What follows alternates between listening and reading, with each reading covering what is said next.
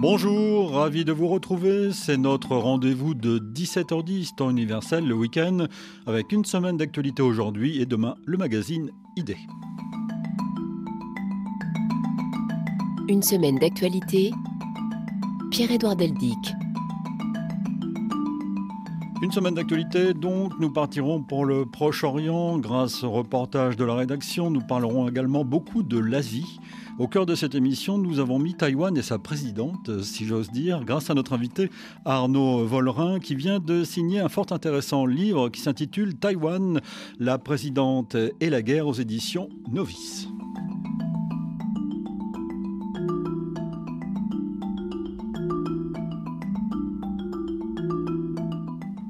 Avant d'écouter Arnaud Vollerin, parlons de la France avec les Jeux Olympiques de Paris l'été prochain, la grande affaire. Assister aux compétitions, d'accord, mais encore faudra-t-il pouvoir s'y rendre? Et comme on dit familièrement, ce n'est pas gagné. Marie Casadebecq. Sur les 14 lignes du métro parisien, 5 sont pointées du doigt.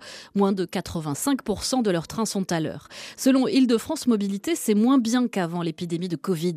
L'autorité régionale dénonce des problèmes de ressources humaines, l'absentéisme chez les conducteurs ou encore les difficultés de recrutement dans le secteur de la maintenance qui empêcheraient plus de 20% des métros de rouler sur la ligne 8 par exemple. Problème qui entraînerait aussi de trop nombreux malaises chez des voyageurs qui ne supportent pas l'affluence. Sur le réseau RER e des trains de banlieue, même difficulté. Île-de-France Mobilité compte d'ailleurs dédommager les usagers de certaines lignes. Fin novembre, c'est la mairie de Paris qui alertait. Pour Anne Hidalgo, il y a deux choses sur lesquelles Paris n'est pas prêt, les transports et la mise à l'abri des sans domicile fixe. Depuis, mairie, région, État se renvoient la balle. Beaucoup de questions donc encore en suspens sur la façon dont les 15 millions de visiteurs attendus vont se déplacer lors de ces Jeux. Une chose est sûre, ce sont eux qui paieront la facture. Durant toute la période des JO, le ticket de métro, bus et tram passera de 2,10 euros à 4 euros.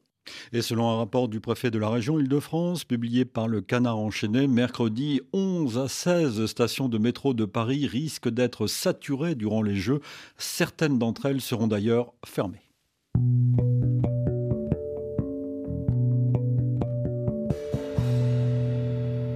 Une semaine d'actualité.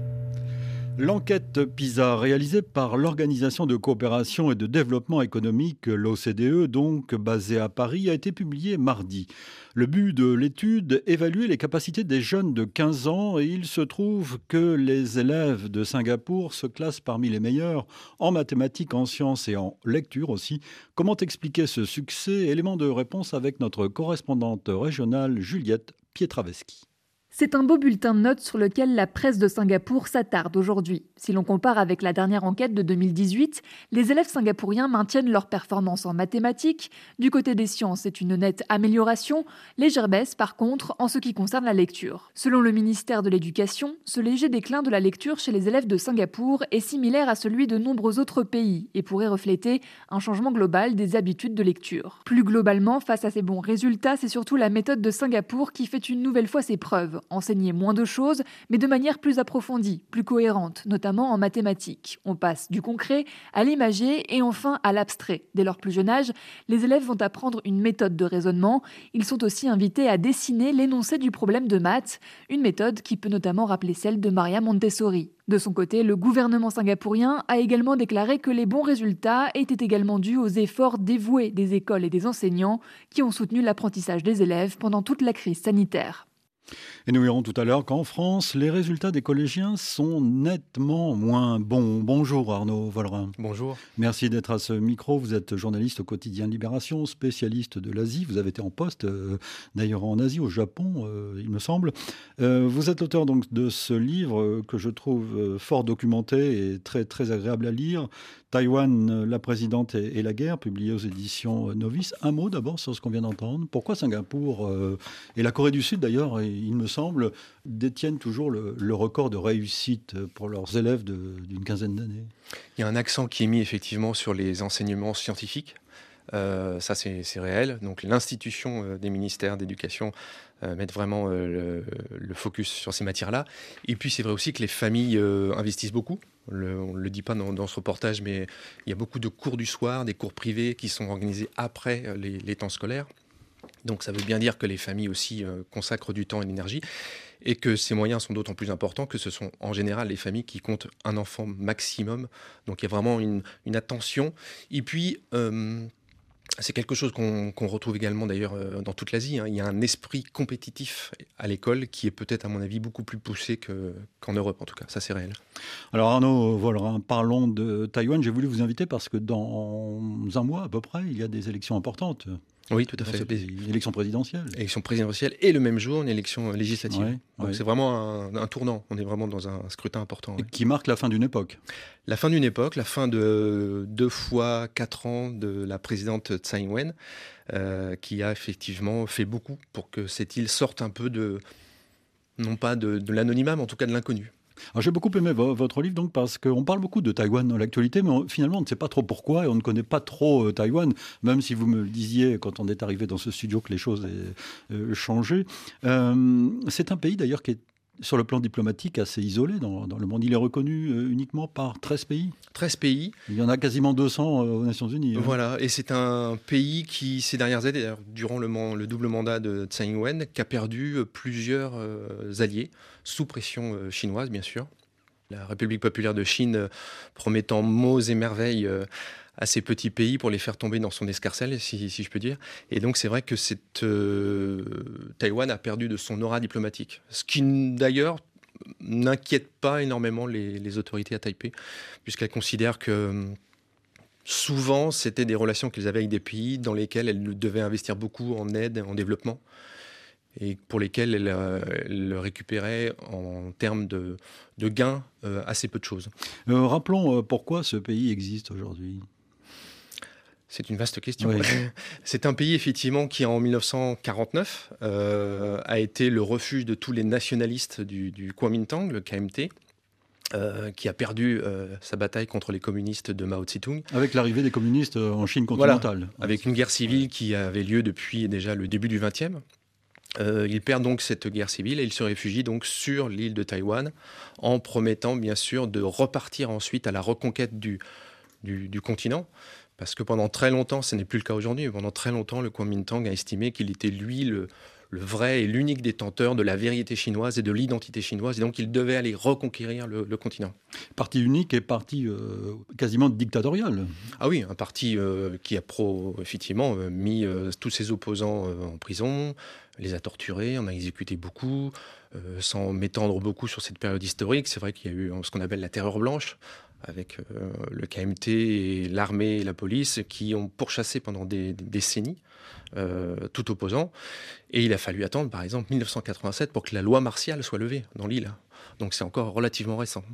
Malgré cela, c'est une euh, démocratie qui, à la fin des années 80, a, a, commencé effectivement à prendre son envol, son essor, et qui est aujourd'hui une démocratie plutôt accomplie, puisqu'il y a eu déjà plusieurs alternances au pouvoir entre le, KMT qui a laissé le, enfin quitté le pouvoir pour ensuite le KMT, donc le euh, Kuomintang le parti originel voilà le Kuomintang oui, euh, qui a laissé enfin qui a perdu les élections et donc qui a transmis le pouvoir au DPP la partie de, de Tsai Ing-wen aujourd'hui. La partie qu'on qualifierait plutôt de centre-gauche Voilà, un parti de centre-gauche tout à fait, qui était à l'origine extrêmement euh, concentré, focalisé sur des questions indépendantistes, des questions d'identité taïwanaise, euh, qui est le porteur évidemment des idéaux de la démocratie, de tout le combat pro-démocrate des années 80-90, et qui est aujourd'hui toujours positionné au centre-gauche et qui a abandonné bien évidemment la question de l'indépendance, puisqu'il sait très bien que s'il devait brandir ce chiffon rouge de l'indépendance, euh, la Chine continentale envahirait euh, immédiatement l'île. Taïwan que l'on a longtemps appelé Formose Formose, la belle île, les Portugais. Effectivement, c'est le passif, euh, si on remonte au XVIIe siècle, alors pour le coup, là, on remonte vraiment très loin. Mais c'est vrai que le, on le dit pas assez d'ailleurs, ça fait partie de, cet héritage qu'on connaît pas trop de l'île. Euh, Formose, donc Taïwan, a un passé euh, européen, puisque les Portugais sont venus, les Espagnols sont venus, les Néerlandais sont venus. Euh, donc on a vraiment effectivement des, une présence européenne au XVIIe, XVIIIe qui a été importante. Après, bien sûr, les Chinois sont venus euh, et les Japonais, puisqu'on a une, une, occupation japonaise de 50 ans quand même. Et c'est un pays qui a été abandonné par la, ce qu'on appelle la communauté internationale, je mets toujours des guillemets à, ce terme, euh, en 71. En 71, voilà.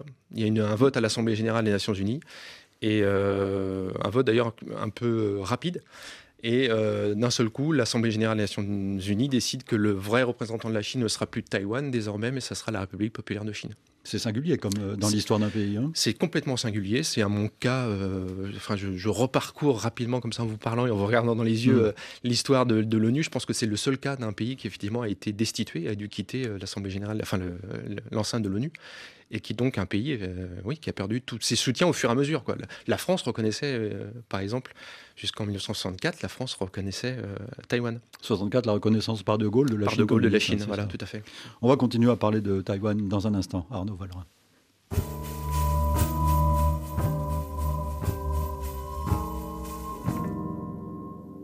7 jours dans le monde. Et nous allons évoquer la guerre entre Israël et le Hamas, bien sûr. Du nord au sud, désormais, Gaza est sous les bombes israéliennes, le micro-territoire palestinien et ses 2 400 000 habitants est donc bombardé sans relâche par l'armée israélienne.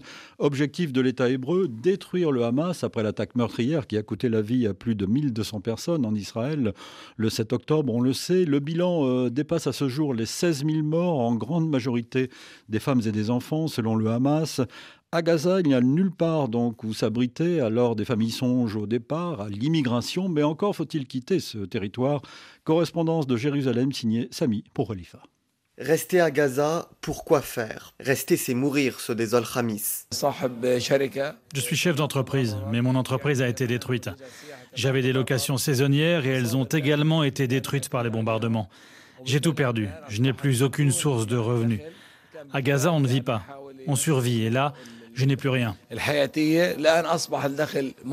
Quel avenir offrir aux enfants s'interroge Manal, l'épouse de Khamis. Nous avons pris notre décision, dit la mère de famille. Nous voulons vivre loin d'ici. De ma vie, je n'ai jamais pensé à quitter Gaza. Mais cette guerre, cette peur, cette terreur que nous vivons au quotidien, aucun enfant ne devrait avoir à subir ça. Ça fait 12 ans que j'ai fondé ma famille et j'ai tellement peur pour mes enfants. Je veux partir, quoi qu'il en coûte. Il n'y a pas de vie ici, c'est le néant. Autour de nous, tout est détruit. Cette guerre nous a fait beaucoup de mal. Notre maison a été détruite. Actuellement, dans le centre de Gaza, le couple et ses enfants cherchent à rallier le sud pour atteindre la frontière égyptienne, officiellement pourtant fermée aux Gazaouis. Mais si vous avez les bons contacts et moyennant 5000 dollars par personne, les Égyptiens vous laissent passer, explique une source à Gaza. L'opération de l'armée israélienne s'est donc enfoncée vers le sud de la bande de Gaza, toujours soutenue par une gigantesque campagne de bombardement, plus de 12 000 cibles visées depuis le 7 octobre, grâce, si j'ose dire, à l'intelligence artificielle, selon des révélations de la presse israélienne, Vincent Souriau. Israël s'appuie sur un outil baptisé Apsora, l'évangile en français. C'est à ce cerveau virtuel que l'on doit le nombre inédit de frappes lancées par l'armée israélienne. Car c'est un algorithme qui suggère les cibles les plus pertinentes et comme le souligne la chercheuse Laure de Rouchi-Rochegonde, il est capable de digérer en très peu de temps une masse d'informations colossales. Des interceptions de conversations téléphoniques, des images de drones, de la vidéosurveillance, des images satellites, du, renseignement électromagnétique, du renseignement cyber et même du renseignement humain. L'intérêt de ces systèmes, c'est qu'ils peuvent tout agréger d'un coup et tout faire en même temps. Et c'est pour ça qu'ils sont capables de recommander des cibles à une vitesse jamais vue. Combien l'intelligence artificielle propose-t-elle de cibles chaque jour? Au moins une centaine. Et ce que révèle le magazine israélien 972, c'est que ces bombardements sont réalisés à la chaîne. Il n'y a plus le temps de distinguer entre un cadre du Hamas caché dans un tunnel et un militant de base entouré de sa famille peu importe les dommages collatéraux. Le journaliste d'investigation Yuval Abraham. Ce que montre mon enquête, c'est que ces programmes servent à des assassinats ciblés en sachant pertinemment que pour toucher un seul cadre du Hamas, des centaines de civils palestiniens vont perdre la vie. Si tant de sources au sein des services de renseignement m'en ont parlé, c'est qu'elles considèrent que c'est disproportionné et immoral. Le ministère israélien de la Défense rétorque que des avertissements sont envoyés en amont aux habitants de Gaza et que l'armée s'efforce de minimiser les dommages causés aux populations civiles. L'évolution du conflit est bien sûr à suivre dans nos différents journaux.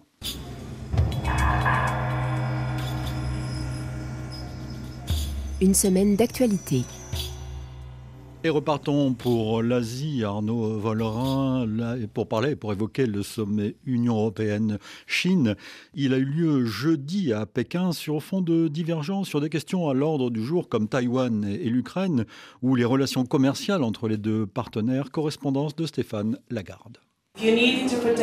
C'est une fois de plus l'anglais qui a servi de langue commune à ce sommet Chine-Europe ce jeudi à Pékin, journée sur les chapeaux de roue, des roncheux, les berlines noires, drapeau rouge de l'État chinois, prêté aux hôtes de marque. Il est un peu plus de 20 heures, la conférence de presse des dirigeants européens peut commencer.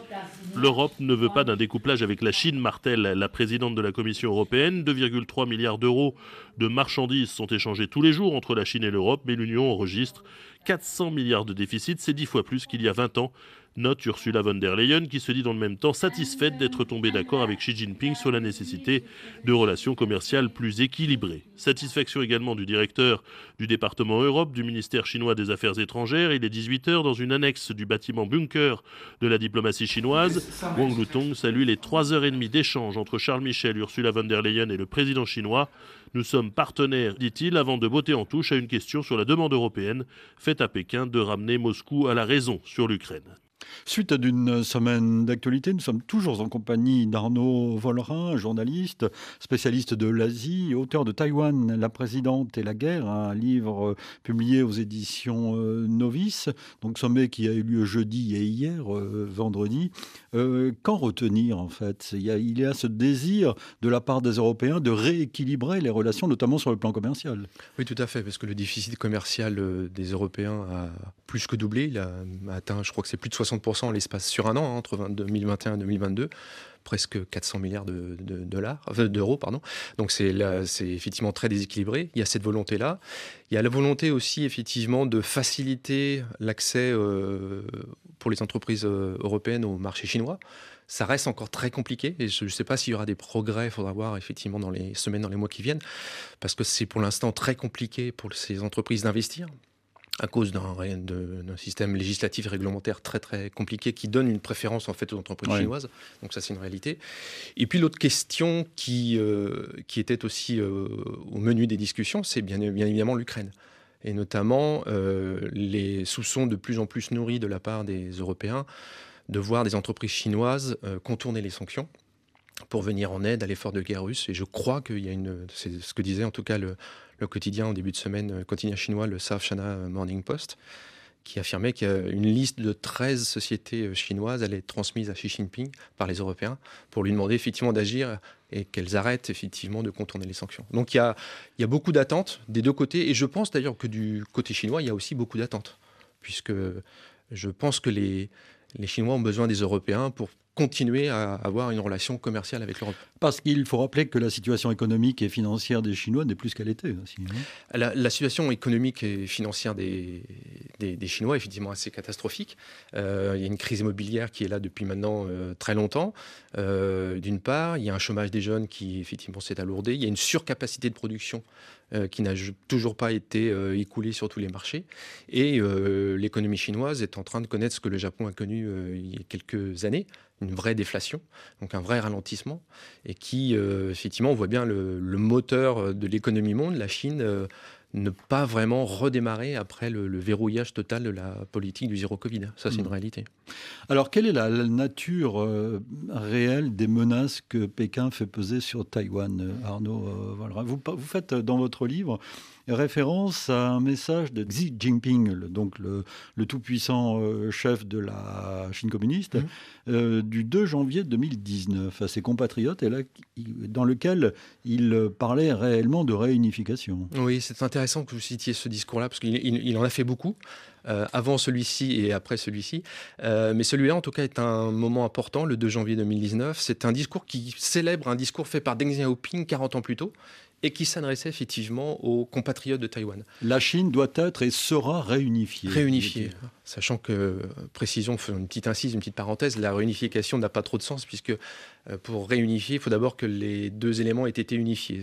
Et c'est faux puisque, la, en l'occurrence, la Chine communiste euh, n'a jamais euh, unifié, n'a jamais contrôlé Taïwan. Je referme la parenthèse. Hmm. Mais c'est vrai que ce discours-là, en tout cas, est un discours très important puisqu'il rappelle à nouveau qu'il y a le projet chinois de réunifier Taïwan à la Chine continentale. Et, euh, et la précision est importante, si ça ne se fait pas pacifiquement, le Xi Jinping précise bien dans, ce discours-là qu'il est prêt à utiliser la force. Et ça, c'est un moment crucial dans les relations récentes entre Taïwan et la Chine continentale.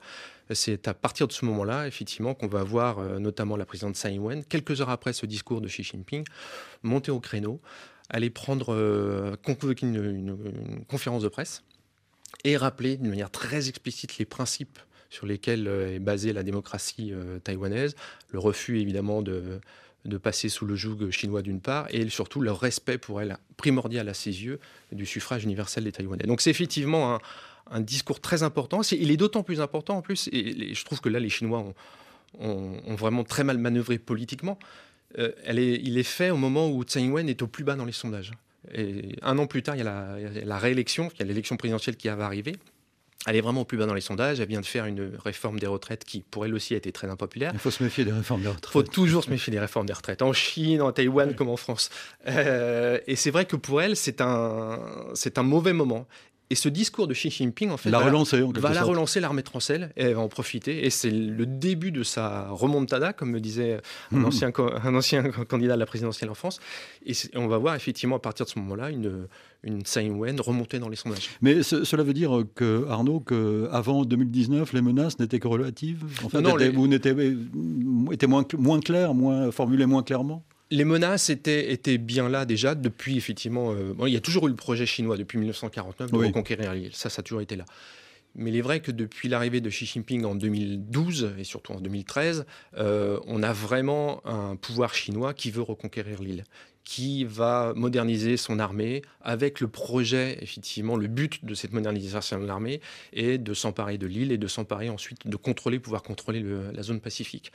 Euh, donc là, à partir de ce moment-là, effectivement, c'est vraiment euh, un effort de militaire chinois qui est réel et qui est très puissant et qui n'a jamais cessé. Si je comprends bien, la question n'est plus de savoir s'il y aura euh, un conflit, mais de savoir quand. Oui, alors il y a la... c'est toujours délicat. De... les journalistes, à mon avis, ne ne font pas la politique dans le mar de café, comme on dit, mais euh, c'est toujours délicat, effectivement, de, dire si un conflit va avoir lieu. Mais c'est vrai qu'il y a plusieurs dates qui ont été euh, avancées euh, par la les stratèges. La guerre en Ukraine a relancé la, la, guerre en Ukraine, oui, tout à hein. fait. Il y a eu le, un parallèle qui a été fait, qu'une puissance illibérale, une dictature avec une armée très puissante pouvait envahir mm. son voisin. Et Taïwan, effectivement, à partir du 24 février 2022, quand la, Russie envahit l'Ukraine, a pensé la même chose vis-à-vis de la Chine. Donc ça, ça relance effectivement les inquiétudes. Et c'est vrai que la Chine euh, a toujours ce projet d'envahir l'île et d'en de, prendre son contrôle. Mais la présidente euh, taïwanaise disait récemment qu'elle estimait qu'une invasion chinoise était peu probable à court terme. Oui, effectivement. Depuis, depuis quelques semaines maintenant, je pense même que les autorités chinoises, d'après les contacts que j'étais à Taïwan euh, il y a un mois, un mois et demi, notamment pour présenter le livre, les autorités taïwanaises ont beaucoup parlé avec les Américains pour que leur dire et, demander aux autorités politiques américaines, à leurs généraux, de parler un peu moins des menaces de guerre dans le détroit, etc. Parce que selon Taïwan, euh, effectivement, la Chine n'est pas en mesure de se lancer dans une opération.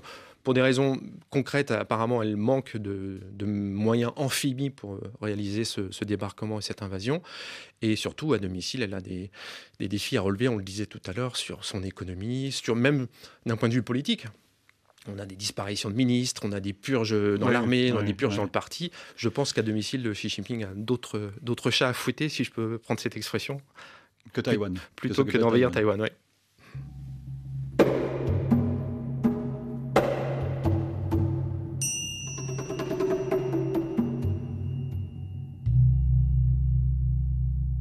7 jours dans le monde. Nous continuons notre voyage, Arnaud Volerin, alors que les représentants des pays du monde entier sont réunis, on le sait, pour la COP, la conférence sur le changement climatique. Vladimir Poutine s'est rendu à Abu Dhabi pour parler pétrole. À Dubaï, Jeanne Richard, notre envoyé spécial, nous a raconté que la présence du président dans la ville voisine a fait réagir surtout les Ukrainiens et les Américains. Bienvenue au pavillon ukrainien. Merci mon ami, comment allez-vous? Vladimir Poutine avait à peine atterri à Abu Dhabi que John Kerry, l'envoyé spécial de la Maison-Blanche pour le climat, se présentait au pavillon de l'Ukraine. Un timing bien pensé pour faire passer un message très politique. Le chef des négociateurs ukrainiens, Oleksiy Ryabshin, lui fait faire le tour du propriétaire. Vous voyez cette portion de toit là? Elle a survécu à la Première Guerre mondiale, à la Deuxième Guerre mondiale, mais pas à l'invasion russe. Nous avons apporté ces tuiles de la ville de Kakhovka dans l'oblast de Kherson, là où il a explosé. Nous voulons redire que nous continuerons à nous battre pour notre liberté et notre souveraineté. Chaque jour, des Ukrainiens meurent au front pour la liberté. Merci pour toute l'aide américaine. Et c'est avec ironie que John Kerry revient ensuite sur la présence de Vladimir Poutine à quelques kilomètres de là. Sa présence pourrait encourager certains à faire ce que l'Europe a fait, une transition énergétique ultra rapide. Il a réussi ça tout seul en faisant du gaz naturel une arme de guerre. Non, il ne va pas affecter les choses ici. J'avais presque oublié sa présence. En pleine négociation sur la fin des hydrocarbures, c'est pourtant de contrats pétroliers que le président russe est venu discuter dans la région. Vladimir Poutine qui a indiqué hier ne pas avoir d'autre choix que d'être candidat à la présidentielle russe de mars prochain. Repartons pour l'Asie, euh, Arnaud Vollerin. L'épidémie de pneumonie et des maladies de l'hiver continue en Chine. Les hôpitaux sont débordés. La Commission nationale de la santé a demandé au centre de santé communautaire d'accueillir les enfants en proie aux infections. À Pékin, retrouvons Stéphane Lagarde. L'écho des travaux portés par le vent glacial de décembre accélère le pas des silhouettes engoncées dans de grands manteaux d'hiver. Sur l'esplanade du quartier des affaires à Pékin, le service pédiatrie du centre de santé communautaire a ouvert il y a moins d'une semaine. Cette maman sort avec un sac de médicaments. Son fils est cloué au lit par la pneumonie. C'est tellement plus pratique ici. C'est plus près de la maison et il y a moins de monde. Je ne vais plus dans les grands hôpitaux, c'est horrible. Ici, on n'a pas à s'enregistrer et on ne fait pas la queue. La flambée des infections d'hiver ne se calme pas en Chine. Pour remédier à l'engorgement des hôpitaux, les institutions médicales de base sont mobilisées avec pour ordre d'accueillir les personnes affectées par les maladies respiratoires. Alors qu'on va ici à l'hôpital pour un rhume, Chapka assorti au par-dessus en fausse fourrure, ce médecin traditionnel incite les patients à faire confiance aux dispensaires. Il y a une recrudescence de la grippe et des pneumonies. Ce sont des maladies saisonnières et nous avons ici un nouveau département pour les enfants. La nouvelle circulaire de la Commission nationale de la santé incite les écoles à renforcer le contrôle et la prévention des maladies. Des efforts doivent également être faits pour assurer le passage à l'enseignement en ligne si nécessaire. Y a-t-il des élèves absents en ce moment? Beaucoup, beaucoup. Il y a tellement d'absents. J'ai vérifié le registre pour les examens. Un tiers de la classe de mon fils est malade en ce moment. Aucun signe de déclin des affections respiratoires. Les autorités se veulent toutefois rassurantes. Il n'y aurait aujourd'hui aucune preuve d'un nouveau virus pathogène dans les épidémies récentes qui affectent principalement les plus jeunes. Arnaud Volerin, quand on entend parler d'épidémie en Chine, on s'inquiète un peu maintenant. Hein. on s'inquiète parce que ça fait 4 ans, si je ne me trompe pas. Non, ça fait 3 ans que le Covid avait démarré. D'ailleurs, il faut s'en souvenir, à l'origine du, Covid, il y a une alerte lancée par Taïwan euh, auprès de l'OMS qui dit effectivement il se passe des choses bizarres, euh, notamment autour de Wuhan. On a des gens qui reviennent, euh, qui ont de la fièvre. Et j'espère que c'est pas une redite du scénario du Covid il y a trois ans en tout cas. Espérons effectivement, Arnaud. Alors parlons des, États-Unis et de, Taïwan. Vous, dans votre livre, vous revenez sur cet épisode, sur la visite de Nancy Pelosi, la, alors présidente de la Chambre des représentants des États-Unis. C'était le 12 août 2022 qui a provoqué l'ire de Pékin, une réaction euh, assez violente de Pékin. Oh oui, spectaculaire même, en tout cas. Hein. Spectaculaire, on peut même parler d'ailleurs, euh, ça y est, c'est maintenant je crois que c'est rentré dans, les, dans la tête et dans, les, dans le vocabulaire des stratèges et des experts. On, peut, on parle même de quatrième crise du, du, conflit, enfin quatrième crise du Détroit, pardon, euh, après celle de 49, 50 et 96 pour les élections, euh, les premières élections présidentielles, le suffrage universel. Donc là, oui, on a vraiment une crise énorme puisque une grosse, euh, un déploiement de l'armada mmh. militaire chinoise avec des tirs de missiles par-dessus l'île qui vont par Au moins 9 missiles balistiques ont été tirés, dont 4 ont survolé l'île. voilà, et qui vont atterrir dans la zone économique exclusive du Japon. Donc c'est vraiment une, une, crise qui est vraiment une crise régionale. Donc c'est vraiment un, déploiement de force pour montrer effectivement la colère de, Pékin sur la venue de... Alors qu'il y a eu des précédents, l'ancien, l'ancien speaker de la, Chambre était déjà venu dans les années 90 et que ça n'avait pas suscité autant de colère de la part de la, Chine.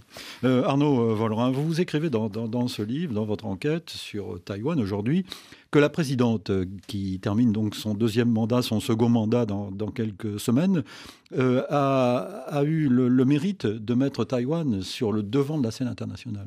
Oui, quand elle arrive, même, avant même d'arriver d'ailleurs à la, présidence, elle arrive à la tête du parti. C'est un parti, j'en parlais tout à l'heure, le PDP, le Parti démocrate progressiste, qui est un parti très centré sur des questions nationales, identitaires, indépendantistes même. Euh, elle arrive au parti, un parti qui vient de perdre les élections, qui est dans un état un peu catastrophique, euh, et elle demande effectivement à ses membres, euh, d'une part, de refonder le, parti, et puis de s'ouvrir et d'aller à l'étranger, de partir à l'étranger, d'aller voir d'autres parlementaires, d'autres experts, de quitter, même pour les réunions d'ailleurs, je le dis dans le livre, même pour les réunions de partis entre membres et entre militants, d'arrêter de parler en taïwanais, une langue qu'elle maîtrisait à l'époque assez peu, et de parler donc en mandarin et, et éventuellement évidemment avec les, en anglais avec les les, collègues à l'étranger. Donc il y a cette volonté d'ouvrir le parti. Et quand elle arrive à la présidence, il se passe exactement la même chose. C'est vraiment de, faire de Taïwan une question internationale, de, sortir l'île en fait de ce tête-à-tête un peu mortifère qu'elle a avec, Pékin, et de faire de, la, de Taïwan une question vraiment internationale. C'est réussi. Euh, c'est réussi. Elle, a, réussi, c'est indéniable. Là, effectivement, elle rappelle que l'île est, sur la route des, des, portes-containers. Dans, le détroit de Formos, c'est 50 à 60% des containers de la planète qui passent par ce, détroit. Donc c'est vraiment une route commerciale très importante, qui devient donc une route stratégique. Elle n'oublie pas que l'île est un verrou stratégique, évidemment, pour, euh, pour les États-Unis. C'est aussi une réalité.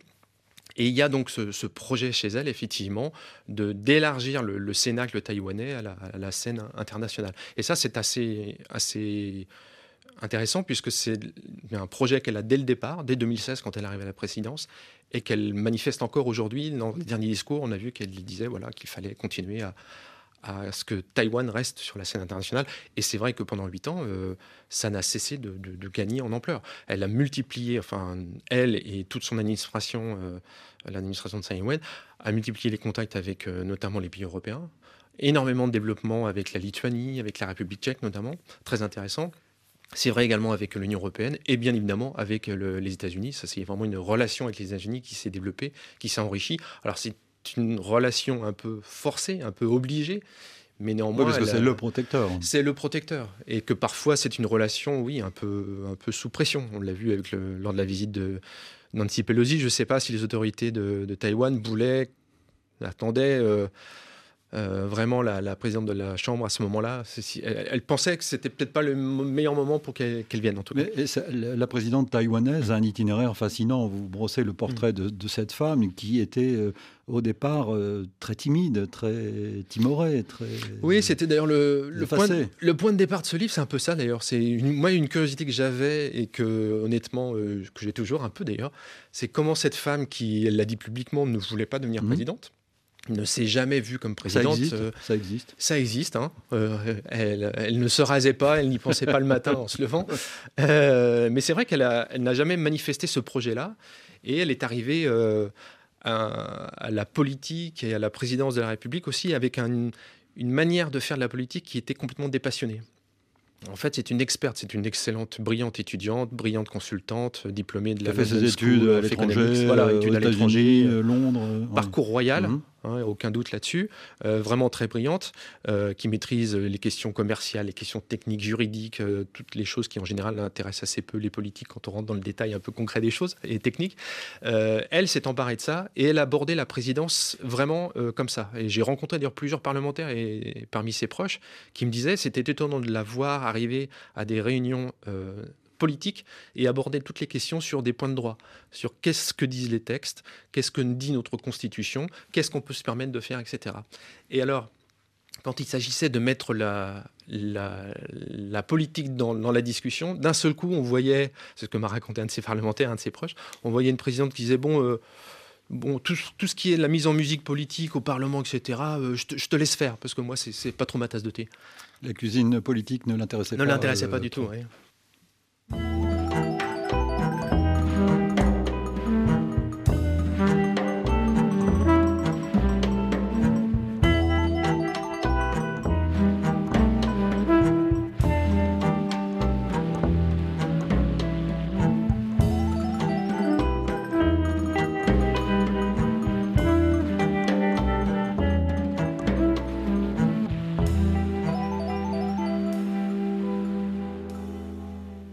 Une semaine d'actualité. Et arrêtons-nous un instant en France, Arnaud Vollerin. Je vous rappelle que le franco-iranien Armand Rajapour Miandoab a été mis en examen par un juge d'instruction antiterroriste et écroué pour l'attaque mortelle au couteau samedi soir à Paris, près de la Tour Eiffel, il y a juste une, une semaine.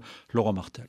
Le franco-iranien de 26 ans a été mis en examen pour assassinat et tentative d'assassinat en relation avec une entreprise terroriste en état de récidive légale, puisqu'il avait déjà été condamné en 2016 à 5 ans de prison pour association de malfaiteurs terroristes pour un projet d'action violente dans le quartier d'affaires de la Défense à Paris.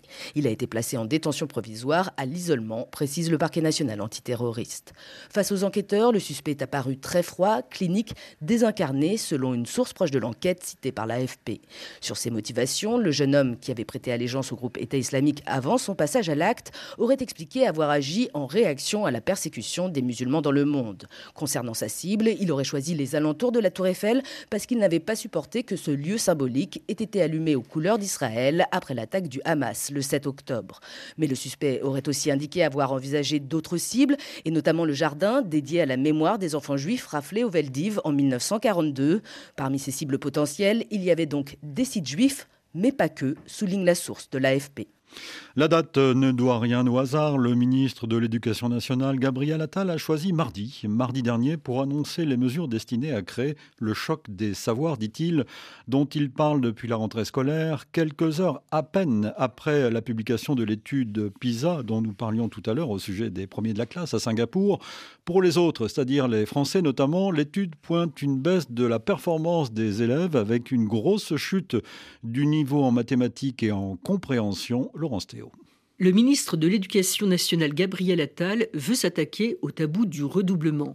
Il va donc publier un décret début 2024 pour que les enseignants aient le dernier mot lorsque le redoublement est jugé indispensable. Les familles ne pourront plus s'y opposer. Le ministre insiste sur la trop forte différence de niveau des élèves au sein d'une même classe, ce qui les empêche, selon lui, de progresser. Dès septembre 2024, les élèves de 6e et de 5e seront répartis en trois groupes de niveau pour le français et les mathématiques. La même organisation s'appliquera pour les classes de 4e et de 3e à partir de la rentrée de septembre 2025. Par ailleurs, les élèves les plus faibles pourront bénéficier d'une scolarité aménagée avec davantage de soutien en français et en mathématiques et avec de ce fait une réduction temporaire des cours dans d'autres disciplines. Enfin, Gabriel Attal va modifier les programmes de la maternelle au CE2 et dès 2025, la réussite au brevet à la fin du collège sera nécessaire pour le passage au lycée. Vous écoutez RFI, vous avez raison. Suite d'une semaine d'actualité en compagnie de notre invité Arnaud Vollerin, avec lequel nous parlerons de Taïwan, à l'appui de son livre qui s'intitule Taïwan, la présidente et la guerre, publié aux éditions Novice. Quelles sont les relations de la France avec Taïwan? La France, donc, qui, vous nous le rappeliez tout à l'heure, ne reconnaît pas euh, Taïwan. Non, depuis 1964, effectivement, depuis la reconnaissance par le général de Gaulle de la Chine populaire. Euh, ce sont des relations qui se sont intensifiées faut le dire. Malgré tout Malgré tout, euh, ces dernières années, euh, même s'il y a eu des propos qui ont été mal perçus d'Emmanuel Macron quand il rentrait de son voyage en Chine euh, au printemps, et que ça a été assez moyennement apprécié. à Taipei. Qu'est-ce qu'il avait dit? Bah, Quand il, notamment, il disait que la France ne devait pas s'aligner sur la politique américaine, ah etc., l'indépendance, et, et qui prenait effectivement ses distances un peu avec un rapprochement justement avec, avec, avec Taïwan. On lui avait demandé notamment, moi j'étais présent lors de ce voyage d'État du président en Chine.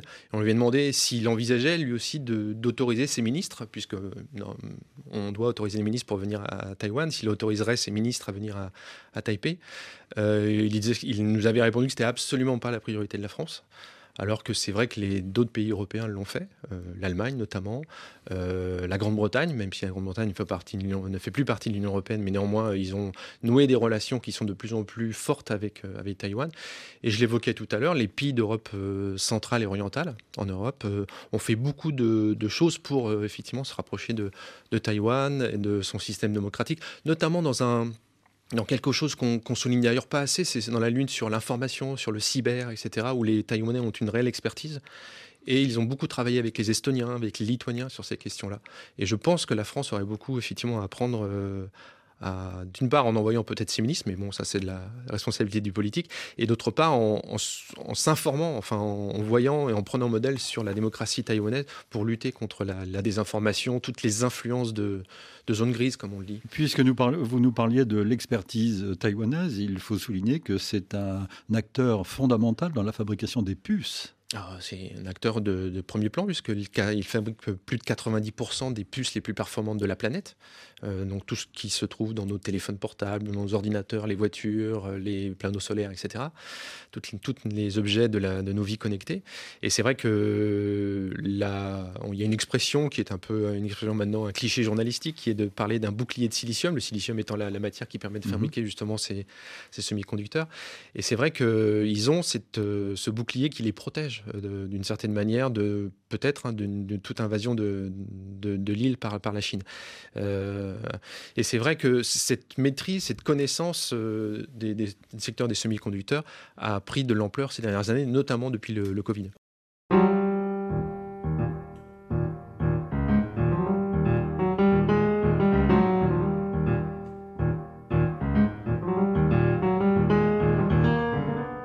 Pour nous écrire par courriel, semaine.actu.rfi.fr. Notre adresse électronique, merci pour vos messages. Je salue comme chaque samedi quelques auditeurs fidèles en Afrique ou ailleurs. Bonjour à Sad à Bruxelles et à Henri Michel à Bâle en Suisse. Bonjour à Henri à Douala, à Rabé Mahamat à N'Djamena, à Awal à Garoua, à Mohamedou à Bamako, à Abdoul à Abomey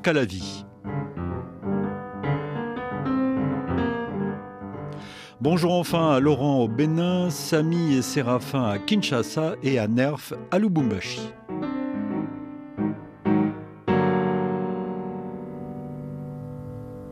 Une semaine d'actualité.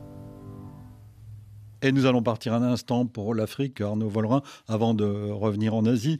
Pour noter qu'en Guinée-Bissau, le président Umaro Sissoko Mbalo a qualifié de tentative de coup d'État l'intervention de la garde nationale au siège de la police judiciaire en fin de semaine dernière pour libérer deux ministres de l'opposition le chef de l'État bissau-guinéen a justifié la dissolution du Parlement aux mains de l'opposition et responsable selon lui de ce coup avorté. Pas moins de cinq attaques ont été menées dimanche au Mali. Toutes ont visé des positions militaires maliennes, principalement dans le nord, mais également dans le centre du pays. Plusieurs dizaines de soldats maliens auraient été tués. Partons maintenant pour la République démocratique du Congo, alors que se déroule la campagne électorale pour la présidentielle, couplée aux législatives nationales, provinciales et municipales du 20 décembre prochain. Le principal mouvement citoyen du pays, la Lucha, a lancé une campagne de sensibilisation pour un vote utile, vote sanction contre les autorités et députés qui ont failli à leur mission. La campagne il l'a dit, il n'a pas fait, c'est son nom, euh, s'étend sur le territoire euh, congolais. Bienvenue euh, Matumo, l'un des militants de la Lucha, a donné le coup d'envoi de cette campagne lors d'une conférence de presse à Kinshasa. C'est un appel à un vote responsable, à un vote utile pour euh, que la culture de la sanction soit promise dans nos sociétés. Il n'est pas normal que dans une société, que ceux qui ont échoué soient réélus ou maintenus au poste pour lequel euh, ils ont des résultats négatifs. C'est pourquoi on a lancé cette campagne. Nous allons descendre sur le terrain pour aller investir les espaces publics, pour parler aux, Congolais, de demander d'être vigilants, de faire un vote responsable. C'est élargi aux députés nationaux. Nous avons fait une analyse euh, de fiches de députés nationaux. Beaucoup de députés n'ont pas produit de résultats que tous ces députés qui n'ont rien fait à thème de mission parlementaire sont aussi concernés par cette campagne. Il a dit n'a pas fait. La campagne elle est euh, étendue sur toute la République avec des déclinaisons territoriales. À Kisangani, on a la campagne zéro élu réélu. À Goma, la, ma voix n'est pas à vendre. Et à Kinshasa, on a préféré le concept il a dit n'a pas fait. Et ce concept s'étend aussi sur Lumumbashi et sur Kananga. C'est important de négocier ce virage du 20 décembre prochain. L'avenir du Congo a départ et notre euh, société, sa construction pas évidemment de ce vote responsable. Propos recueillis par Pascal Moulegoua.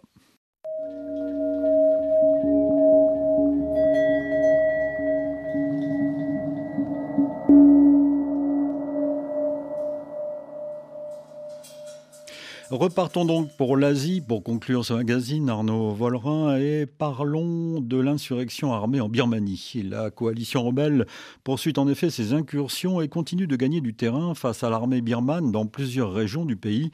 Et le régime placé sur la défensive vient de faire une concession majeure. Le général en chef de la junte appelle pour la première fois à un règlement politique du conflit. Il n'a plus vraiment le choix. Vincent Souriau. Plus le choix car l'armée birmane fait face à une déferlante qu'elle ne parvient pas à arrêter. Plus de 200 postes militaires perdus, des centaines de soldats tués, d'énormes quantités de matériel saisi par les rebelles, y compris des canons d'artillerie. Le moral des troupes birmanes est au plus bas et si les effectifs du régime, environ 300 000 hommes éclatés sur différents fronts, résistent encore, c'est uniquement grâce à la supériorité aérienne de la junte qui bombarde à l'aveugle les zones de conflit causant de graves pertes civiles. Le tableau est inquiétant pour Minongleng, le général en chef birman, qui semble lâcher du lest, c'est vrai, mais il n'y a pas d'appel clair à l'ouverture de négociations et le plus haut gradé birman est plus connu pour les massacres commis envers les Rohingyas que pour ses talents de faiseur de paix. Prudence, les militaires birmans ont de l'expérience, ils se battent depuis des décennies contre différents groupes ethniques et à ce jour, l'institution militaire n'a pas été déstabilisée par des défections majeures au sein du corps des officiers qui provoqueraient une implosion de l'appareil de commandement. Dernier élément de poids, la Chine. Pékin est encore loin de lâcher Mingonglen qu'elle a soutenu à bout de bras depuis le coup d'État de 2021. La Chine, toujours euh, la Chine Toujours présente et... Euh, avec un rôle ambigu quand même, puisque effectivement, c'est l'un des le seul. Non, avec la Russie, c'est l'un des principaux soutiens de, de la junte et de Mingonglen. Mais c'est vrai qu'elle apprécie énormément ce que est en train de faire l'Alliance de la Fraternité, donc les armées qui se sont constituées dans l'est du pays, notamment dans l'État Shan, pour en finir avec les réseaux d'escroquerie en ligne. Et je sais que c'est les autorités de Pékin, depuis des mois, demandaient aux autorités militaires birmanes d'agir pour lutter contre ces, filières euh, d'escroquerie en ligne. Et que rien n'avait été fait. Et comme par hasard, on a vu donc arriver euh, une, l'Alliance de la Fraternité lancer cette opération depuis le 27 octobre dans cette région-là, qui est un mouvement euh, qui est non seulement parti de, cette région de l'Est, mais qui s'empare maintenant de tout le pays. Donc il y a vraiment une panique, et ce que évoque très bien votre journaliste dans, dans, ce, reportage, c'est de, mentionner effectivement que euh, Ming Leng propose une solution politique qui, euh, est-ce que c'est une vraie proposition ou est-ce que c'est aussi le signe du désespoir et d'une crainte que la situation s'envenime encore plus pour lui? Dans cette situation, on va conclure avec Taïwan, euh, Arnaud. Euh, dans la situation que l'on connaît, cette tension, que pensent les Taïwanais de leur situation? Ils sont plutôt favorables à un statu quo et surtout pas à l'indépendance du, du, pays, semble-t-il. Je pense que maintenant, aujourd'hui, il n'y a aucun, enfin la très forte majorité de la population, à peu près 97-98 de la population est en faveur effectivement du statu quo, de la, paix et de la stabilité dans le détroit. C'est-à-dire que ni, indépendance, ni indépendance, ni rattachement à, ni rattachement à la Chine populaire, effectivement. C'est vraiment pour le coup, et ça, ça traverse tout le champ politique taïwanais qui se prépare aux élections présidentielles législatives du 13 janvier. il y a effectivement une unanimité totale de la population et de la classe politique sur ce sujet. Merci Arnaud Vollerin. Je conseille véritablement votre livre pour bien comprendre ce qui se passe dans les tréfonds de ce, de ce pays. Livre qui s'intitule Taïwan, la présidente et la guerre. Il est publié aux éditions Novice. Une semaine d'actualité réalisée évidemment par Vanessa Rovensky. Nous vous donnons rendez-vous demain pour le magazine Idée, également réalisé par Vanessa Rovensky. Nous recevrons à cette heure-ci une figure du journalisme en France, Franz-Olivier Gisbert, qui vient de terminer une histoire intime de la Ve République, une manière de biographie sur fond d'histoire politique. Fogg, comme on l'appelle, a connu tous les présidents de la Ve République depuis Giscard, et notamment François Mitterrand et Jacques Chirac. Demain, dimanche, 17h10, temps universel, 18h10, heure française. Bon week-end, bonne semaine. Dans un instant, un nouveau journal sur RFI.